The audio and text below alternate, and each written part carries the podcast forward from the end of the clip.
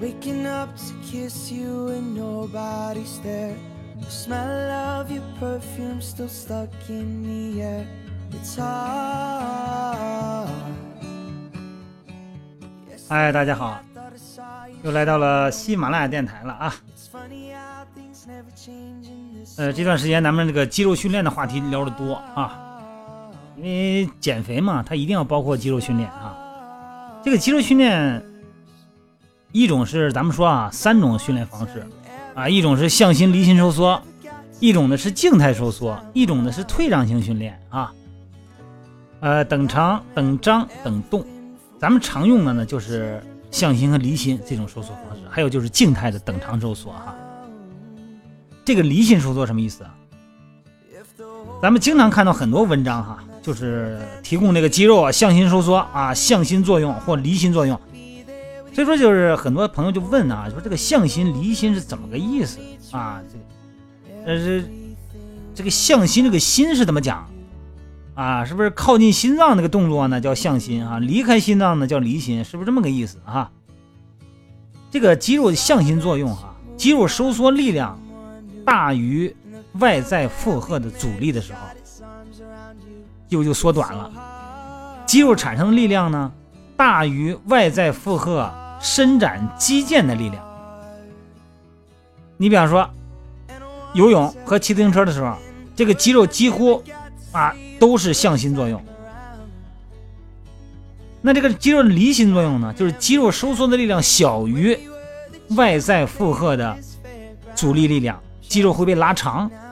那么这个时候肌肉产生的力量呢，小于外在负荷伸展肌腱的力量。你举重的时候哈，这个动作向下阶段的时候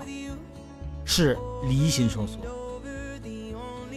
在标准动作中哈，这个肌肉呢，呃，做这个离心作用呢，是为了抵抗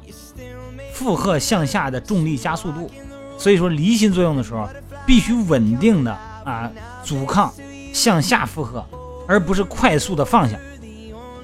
啊，就砸这个地板，对吧？你这杠铃，你咱们说举重的时候是可以啊，咱们那举重运动员比赛的时候，那杠铃举完了啪扔地下了，他只做向心，不做离心收缩。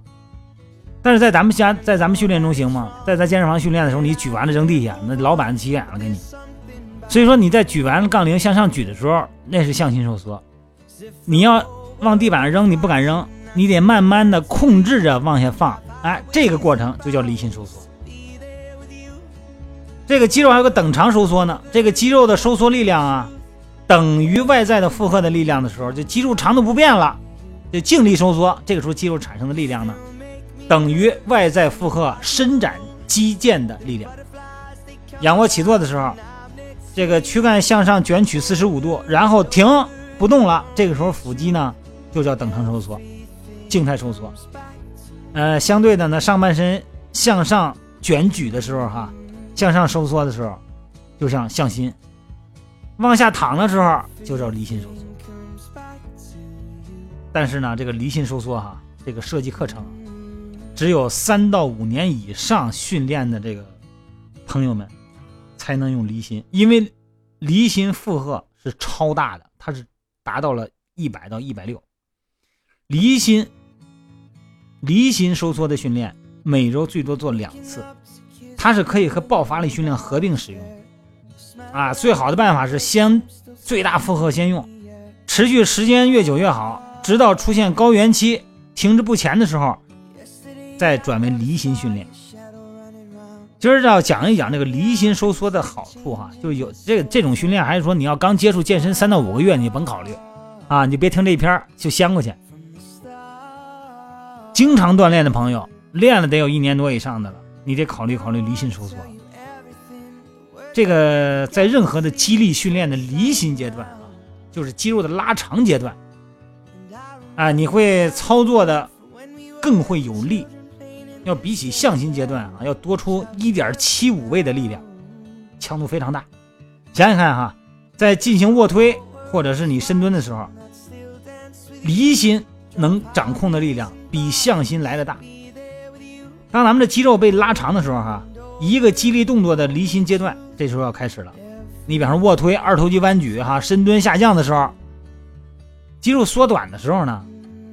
一个肌力动作呢向心阶段开始发生，这个时候呢它缩短，这个时候比方说你用的力是一个十公斤的力，但是你做离心的时候，这个力就变成了它的就变成了一点七五倍。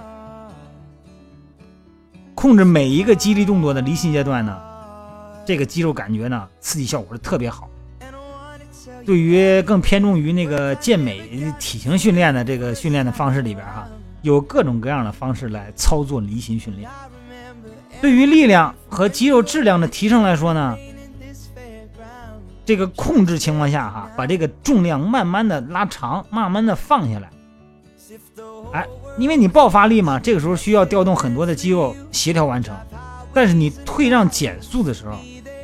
你的身体里边所产生的化学反应。那是超级强烈，会让更多的肌肉啊，咱说个不好听的叫破坏，啊，造成肌肉肥大。肌肉呢，在一个合适的强度、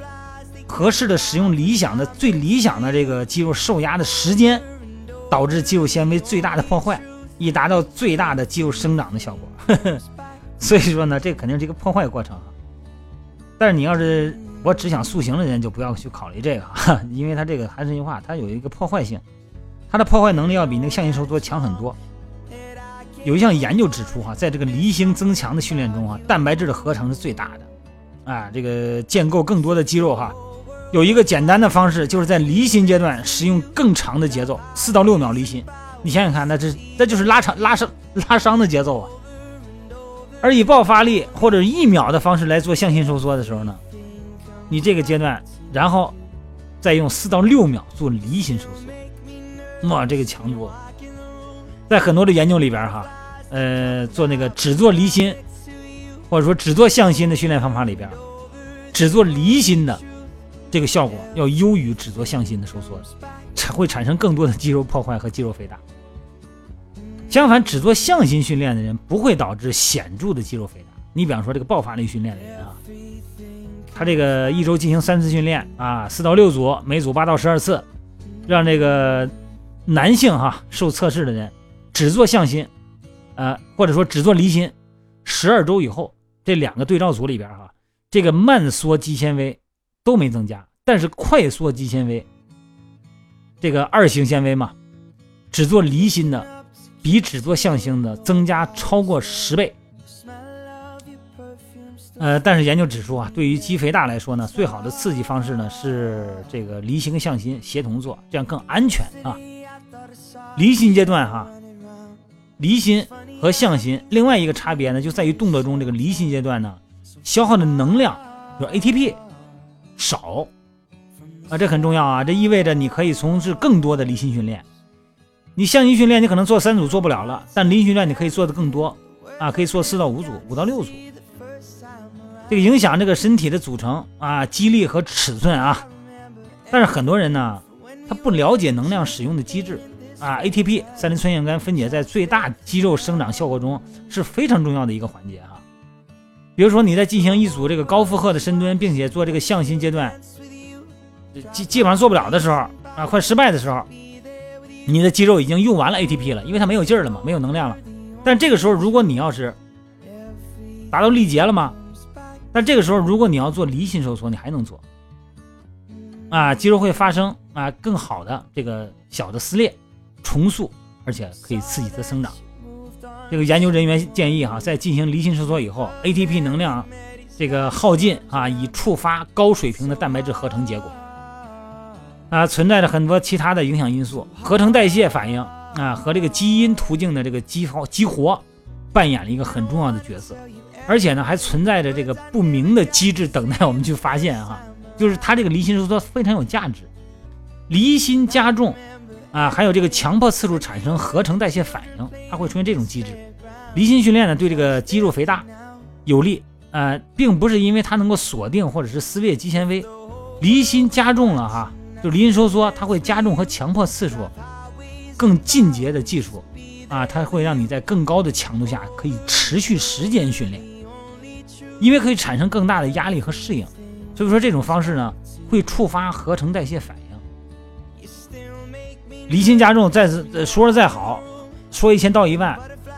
一年以内的训练的朋友，不要把它当成训练的重点，哎，因为这个它真的会拉伤，它是拉伤肌肉最好的办法。这只有在一年以上的肌肉训练的人群里边，离心训练才能作为复合训练中的一个重点啊！它可以让你的肌肉更大、更强壮啊！而且林收缩能够强化肌腱啊，产生更好的肌腱的这个修复作用啊！好吧，这个今今天的话题有点枯燥哈，因为它主要还是有点专业性，有点针对这个咱们这个肌肉训练的朋友来谈。所以说呢，对于很多啊塑形、健身和减肥的朋友呢，好像这个听着有点无趣了。不过，咱们整个的运动过程中，不管你情愿和不情愿，都包含着向心、离心和等长收缩的这种肌肉训练模式，好吧？今天咱们就啰嗦到这儿了啊，各位晚安。